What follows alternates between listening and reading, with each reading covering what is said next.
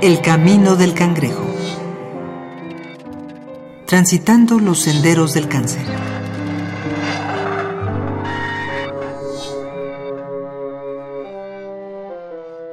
La última porción del aparato digestivo, el colon, mide cerca de metro y medio de largo por seis y medio centímetros de diámetro aproximadamente.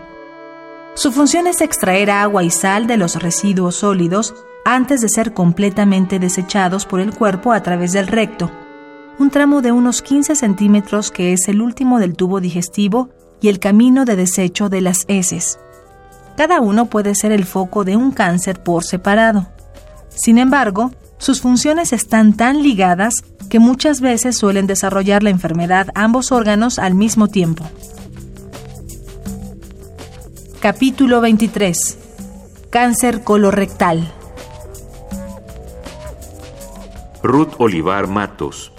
Pues todo bien hasta, hasta precisamente los tres meses que empezaron los, los ultrasonidos. Pues de ahí ya me detuvieron. De ahí ya me pasaron eh, automáticamente a la De ahí fue una ambulancia rapidísimo. Ya me llevó a, a ginecología, que está aquí en este, la gineco 4. Y ahí em, este, constantemente eh, vieron que, pues sí, era un niño, pero también era una bola al lado. Doctor Antonio Soto Paulino. Las afectaciones que causan más frecuentemente a estas dos partes es la que se detiene, que es un intestino perezoso, no hay movimiento y entonces se llena de gas, se distiende y lo conocemos como colitis. Las afectaciones a nivel rectal pues, está ricamente vascularizado, sobre todo tiene un abundante drenaje venoso y las enfermedades son las famosas hemorroides. Entonces eso va a afectar muy frecuentemente a estas dos partes. Doctor Gabriel Minauro. El cáncer de colon en realidad se conoce como cáncer colorectal, es una entidad que afecta a la parte final del intestino, eh, parte final del tubo digestivo. El colon y el recto son lo que se conoce eh, coloquialmente como el intestino grueso y es una zona que está expuesta aparentemente a una enorme cantidad de tóxicos. Son sustancias que se eliminan como parte de los desechos del ser humano y probablemente esto tenga relación con la aparición de los tumores en el colon. Digo, el mecanismo que tiene de defensa o los mecanismos que tiene de defensa son muchos. Fundamentalmente tiene mucho tejido linfoide, células de defensa del organismo que pueden evitar infecciones y que pueden evitar la aparición de tumores, pero está dentro de los cinco tumores más frecuentes en nuestro país.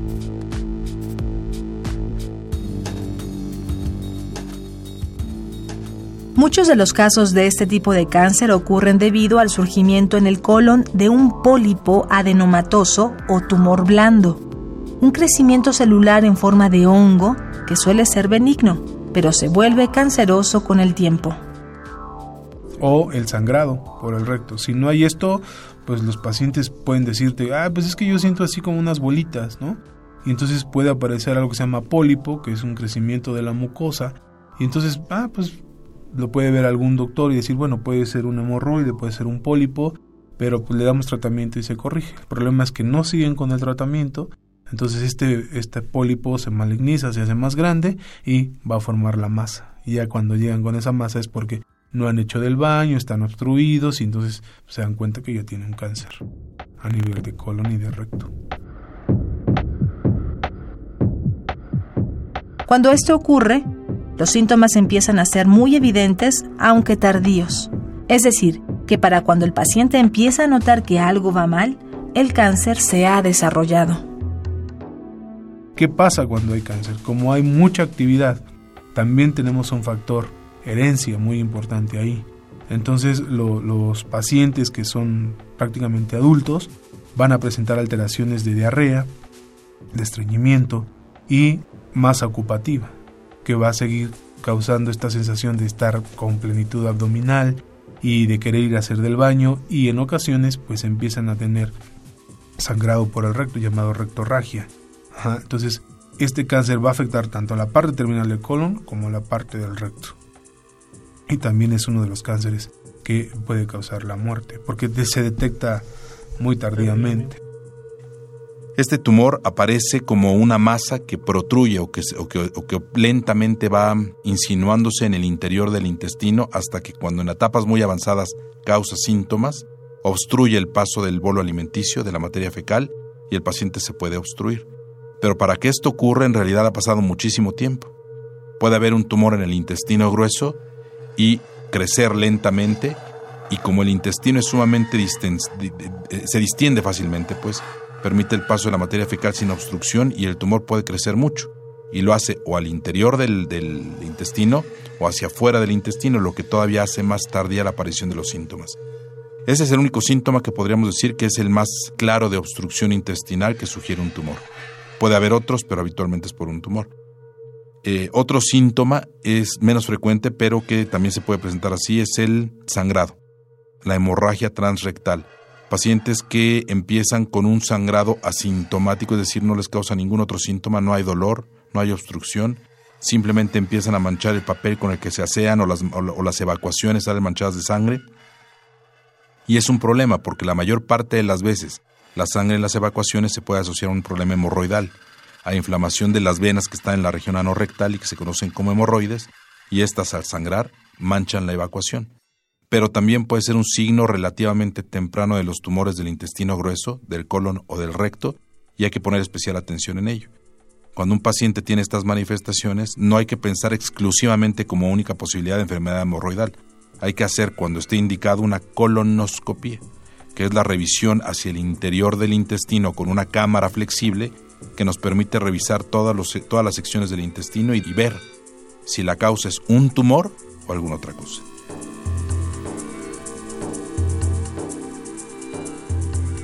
El problema con el cáncer colorectal es que se ubica en una zona del cuerpo cuya sintomatización es similar para distintos padecimientos, es decir, enfermedades diferentes presentan síntomas similares. Si la enfermedad está confinada solamente al intestino grueso, endoscópica y tomográficamente, el procedimiento que cura la enfermedad en la mayor parte de los casos es la cirugía. Se quita el segmento de intestino afectado y todos los ganglios que estén cercanos al tumor, en una estructura que se llama mesocolon o mesorrecto, que es la grasa que sostiene el intestino grueso, y todos estos ganglios junto con la pieza del intestino con tumor se mandan a patología para que sea el patólogo quien me dé los detalles de la, de la información del tumor y con esta información definir si aparte de la cirugía el, el paciente es candidato o no a algún tratamiento adyuvante como quimioterapia, radioterapia o la suma de ambos. La obstrucción es gradual, es decir, no es un paciente que se estriñe y que no puede evacuar y que él considera que está tapado, no. La, la obstrucción va siendo gradual, poco a poco se van instalando síntomas de constipación. El paciente hace cada vez más esfuerzo para evacuar, eh, las evacuaciones salen más delgadas, acintadas, es decir, en forma de cinta, como aplanadas, en ocasiones manchadas de sangre, y esto es un proceso gradual que se va presentando a lo largo de semanas o meses. No es un proceso que se instala de la noche a la mañana. El paciente que no puede evacuar un día, pero que al siguiente evacúa de manera normal, seguramente no tiene ningún síntoma asociado a obstrucción intestinal.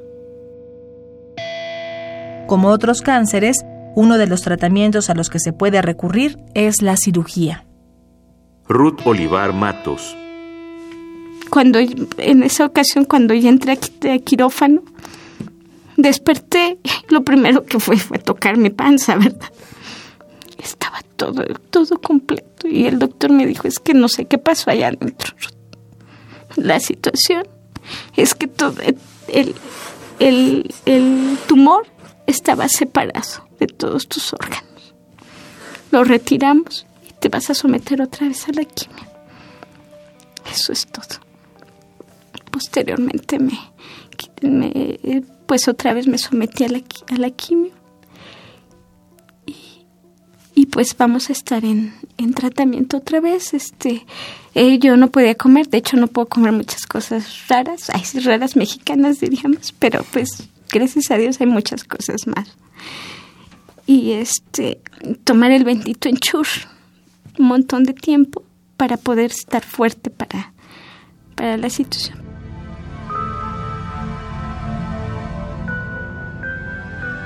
Aquí surge una duda. ¿Qué ocurre con el paciente después de una cirugía colorectal? ¿Qué tan normal puede volver a ser su vida? Cuando quitas, hay, varias técnicas. Yo creo que la tendencia hoy en día es tratar de restituir el tránsito intestinal a, su condición anterior a la cirugía, es decir, se quita el segmento de intestino y se unen el segmento distal con el segmento proximal, es decir, los dos segmentos que quedaron de intestino, se unen con diferentes técnicas, puede ser con suturas, puede ser con engrapadoras mecánicas. La idea es reconstituir nuevamente el tránsito intestinal para que el paciente después de haberse operado salga con el intestino íntegro y pueda seguir comiendo y evacuando de manera normal. Hay algunas técnicas que creo que se usan cada vez menos en cáncer de colon y en otros padecimientos del intestino grueso en los que se quita el segmento del intestino afectado y se conecta el extremo proximal, es decir, aquel que viene del estómago y del intestino delgado, se conecta a la pared abdominal, dejando una colostomía. Y el segmento distal, que es el que va hacia la región anorrectal, ese se cierra a manera de una bolsa, evitando con esto la reconexión de entrada. En teoría esto lo que previene es que se haga una cirugía muy extensa y con alto riesgo de que se deshaga la anastomosis, la unión intestinal, es decir, cuando yo uno el segmento distal y el segmento proximal existe un riesgo de que esta unión se rompa. Y cuando se rompe, se genera una peritoritis porque la salida de bacterias y materia fecal a la cavidad abdominal causa una infección severa. Tratando de evitar esto, hay quien prefiere dejar una colostomía, cerrar el recto y tiempo después hacer una reconexión pero la realidad es que la mayor parte de las veces en un paciente que entra bien preparado a quirófano, con el intestino limpio y con un esquema de antibióticos previo a la cirugía para prevenir la infección, se puede hacer la unión del intestino sin riesgo o con un riesgo mínimo y sale con el, con el tubo digestivo íntegro. Y no dejas colostomías ni nada. Y no se dejan sondas. La precaución para el paciente que se opera el intestino grueso es dejarlo en ayuno cuando menos unas 72 horas, de 3 a 5 días, dependerá de la preferencia del cirujano, para evitar que aumente la presión dentro del intestino y que esto bote la unión artificial que hicimos.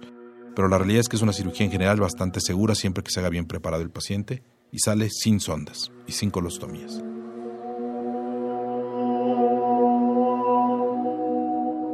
Al ser una parte del aparato digestivo, se sabe que los hábitos alimenticios son un factor importante en el desarrollo de este tipo de cáncer. Aparentemente el consumo elevado de grasas, ese es el factor predisponente más importante, el tabaco, creo que estos son los dos más importantes, hay otros como la obesidad y factores genéticos, pero los factores externos más conocidos son el tabaco fundamentalmente y algunas toxinas. Este, no, ejercicios nada, la dieta era totalmente, te quitan, es más fácil decir lo que comías a lo que, a lo que no. En este caso, bueno, como había dicho, en Shure era en total porque era una latita que sabía rayos. Y este, todas las, las, verduras, excepto chícharos, no lo sé por qué, pero todo lo verde, excepto el chícharo, lo, tenías que consumir. La papa no, ni, ni este, ni, ni frutas muy dulces como la, el mamé. Toda la fruta sí, excepto el mamé.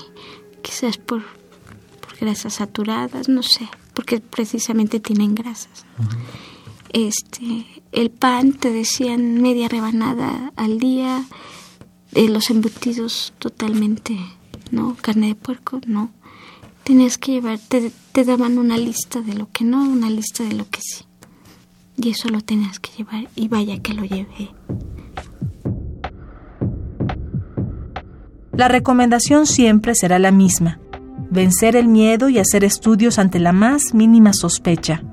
Una detección temprana aumenta radicalmente las posibilidades de sanar, pues el cáncer colorectal ha demostrado ser curable cuando el tratamiento se aplica oportunamente.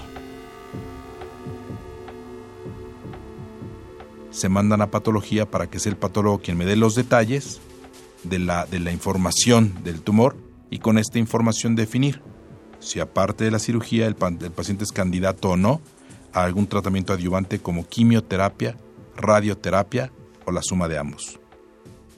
Hay casos muy avanzados, decía yo que casi no da síntomas, y hay pacientes que llegan en etapas muy avanzadas y que pasaron todo el transcurrir de la enfermedad sin síntomas, y cuando ya se les diagnostica son tumores que ya no se pueden quitar. Esto suele ocurrir más en la región rectal, en la última parte del intestino. El recto está en lo más profundo y estrecho de la pelvis. Fácilmente se sale del intestino y alcanza las estructuras vecinas, haciendo imposible quitar el tumor de entrada ya sea porque su magnitud no lo permite o porque está afectando órganos vecinos. En esos casos, antes de operar se prefiere dar quimioterapia, intentar con esto reducir el tamaño del tumor y después ir a quitarlo.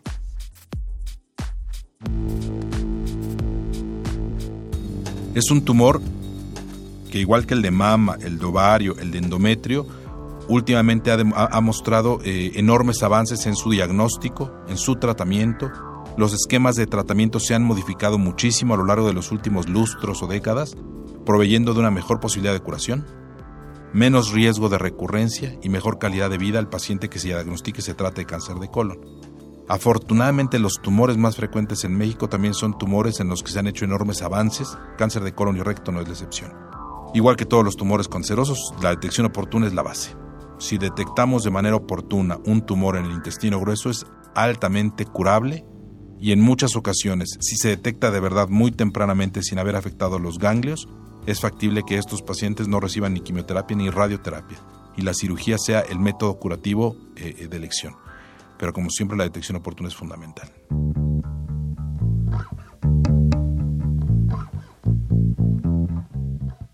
En este capítulo contamos con la participación de Doctor Antonio Soto Paulino, médico cirujano, coordinador de enseñanza del Departamento de Anatomía de la Facultad de Medicina de la UNAM. Y del doctor Gabriel Minauro, cirujano general, oncólogo, especialista en cáncer en cabeza y cuello. Y el testimonio de Ruth Olivar Matos, el Camino del Cangrejo es una producción original de Radio UNAM. Voz María Sandoval. Guión Mario Conde. Música original Nefi Domínguez. Producción Oscar Peralta. El Camino del Cangrejo. Transitando los senderos del cáncer.